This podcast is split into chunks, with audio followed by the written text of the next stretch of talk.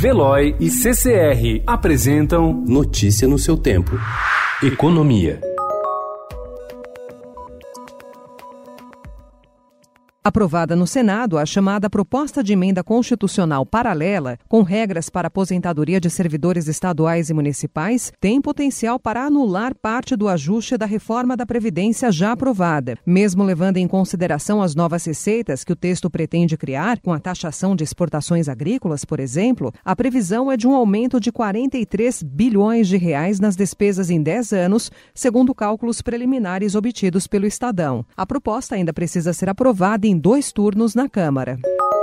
O relatório da PEC emergencial no Senado cria uma espécie de participação de lucros e resultados para os servidores públicos. Quando as receitas superarem as despesas no Caixa da União, estados e municípios, os servidores públicos vão ter direito a um bônus de até 5% do chamado superávit primário. Além disso, o parecer inclui políticos na mesma redução de salários prevista para os funcionários de carreira.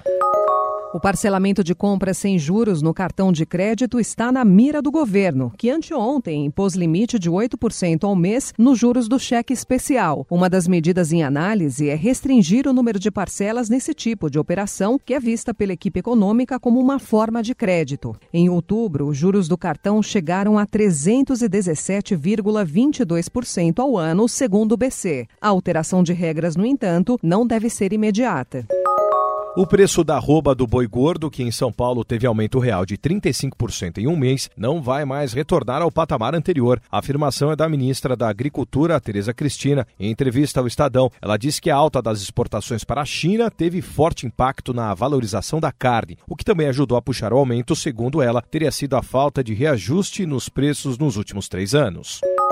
O comércio varejista apostou pesado na venda de eletroeletrônicos para Black Friday nesta sexta-feira e para o Natal. Depois de um período de consumo reprimido desses produtos por causa da crise e agora com a alta do dólar, que pode deixar os eletroeletrônicos mais caros no começo do ano que vem, a indústria produziu para as duas datas um volume 9,6% maior no terceiro trimestre do ano do que no mesmo período de 2018, segundo o levantamento da Eletros, que é a associação que reúne os fabricantes do do setor. Notícia no seu tempo. Oferecimento de Veloy. Piscou, passou.